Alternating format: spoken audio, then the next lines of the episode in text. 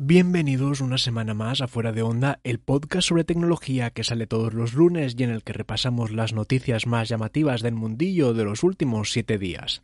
La semana pasada fue un poco caótica y no pude publicar, pero ya estoy de vuelta con novedades, que Xiaomi tiene cosillas interesantes que vale la pena comentar. Empezamos.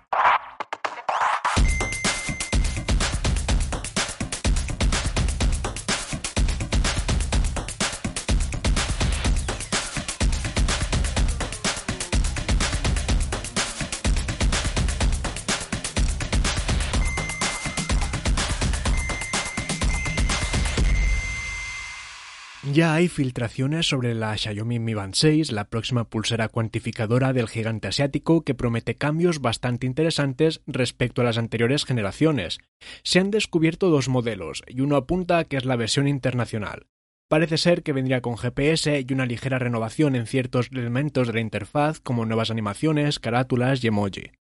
Por otra parte, el número de deportes que detectará automáticamente aumentaría, se mencionan 19 nuevas actividades como el baile o el kickboxing. Si la información es cierta, también llegaría con una nueva app de sueño y otra con técnicas de productividad mediante el método Pomodoro. Una característica que no se le espera, aunque el modelo chino la tiene, es el NFC.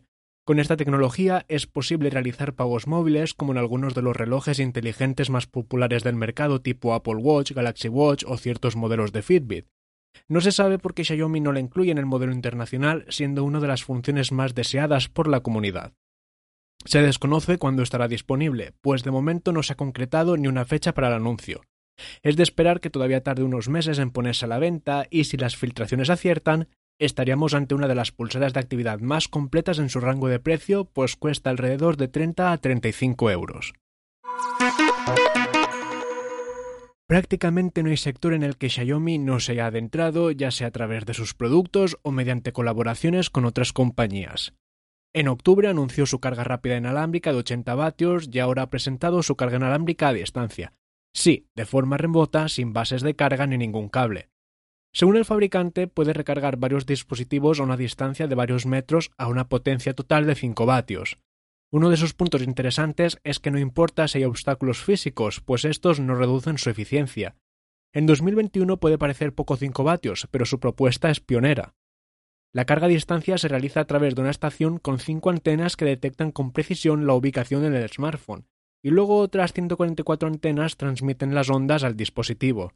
De momento, esta tecnología no está a la venta y se desconoce si alguna vez lo estará. Honor ya no pertenece a Huawei ya que esta última decidió deshacerse de ella para convertirla en una marca independiente. El principal motivo del movimiento fue que los dispositivos comercializados bajo el nombre de esta firma pudieran utilizar los servicios de Google. Según el CEO de Honor, George Zhao, ya hay conversaciones con Google y parece que van por buen camino para recuperar sus apps y servicios. Habrá que esperar a ver cómo avanza el tema, pero tampoco los esperemos a muy muy corto plazo. La ludopatía es uno de los grandes problemas de la sociedad y las nuevas tecnologías han propiciado adictos precoces con muchos adolescentes sufriendo esta enfermedad. España aprobó hace unas semanas una nueva legislación y entre sus cambios están el horario reducido para publicidad de juegos de apuestas, que ahora es entre la 1 y las 5 de la madrugada en televisión y YouTube. Respecto a Internet, solo se mostrará publicidad en portales de operadores de juego y en redes sociales solo a los usuarios que son seguidores. Ahora que parecía que las cosas estaban cambiando, Google permitirá las apps de apuestas con dinero real en Google Play a partir de marzo en varios países, entre ellos España. Hasta el momento, para descargar estas apps tenía que hacerse desde el sitio web de las empresas. Hay varios requisitos para que los desarrolladores puedan publicar las apps de apuestas con dinero real en Google Play, pero una vez esté disponible en la plataforma será bastante fácil que los menores de 18 años accedan a ella. Con todas las polémicas que hay relacionadas con las redes sociales y teniendo Twitter e Instagram para cubrir muchas necesidades, parece que no hay motivo para abrir una cuenta en una nueva plataforma como Clubhouse.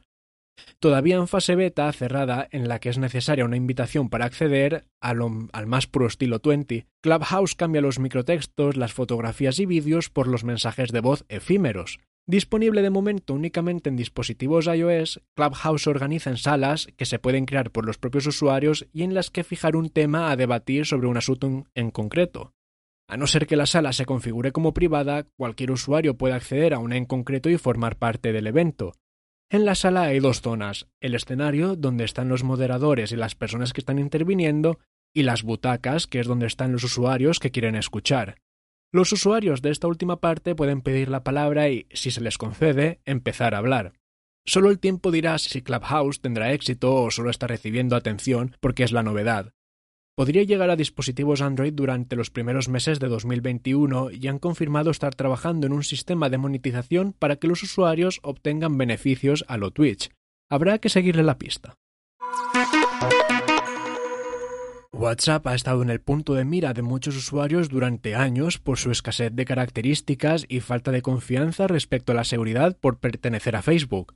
La nueva política de privacidad que la compañía de Mark Zuckerberg quiere introducir en el servicio ha provocado que una avalancha de usuarios migren a otras plataformas como Signal o Telegram. Telegram tiene muchas más funciones que WhatsApp. Además de ser multiplataforma y no depender del smartphone para poder chatear, también funciona como servicio de almacenamiento en la nube, es compatible con bots y se pueden crear grupos con miles de usuarios. Los desarrolladores han integrado una nueva función que podría ser la guinda para que los usuarios abandonen WhatsApp. Ahora es posible exportar los chats a la app de mensajería de origen ruso. Cuando exportamos un chat de WhatsApp a Telegram se copian todos los elementos con muy buen resultado. Texto, mensajes de voz, emoji, GIFs, etc. La copia es casi instantánea, aunque todo depende del número de mensajes y el contenido del chat, pero no debería demorarse muchos minutos. Desde luego, cada vez está más claro que no hay inconvenientes para pasar de WhatsApp a Telegram. Bueno, sí, que la gente debe descargar la app, la cual es gratuita tanto en Android como iOS, Windows, macOS o distribuciones Linux.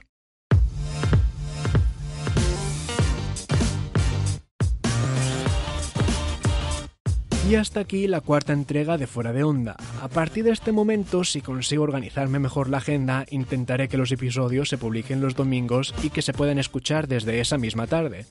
Muchas gracias por haberlo escuchado y si quieres puedes seguir la cuenta de Instagram, fuera de onda barra baja podcast, para saber más.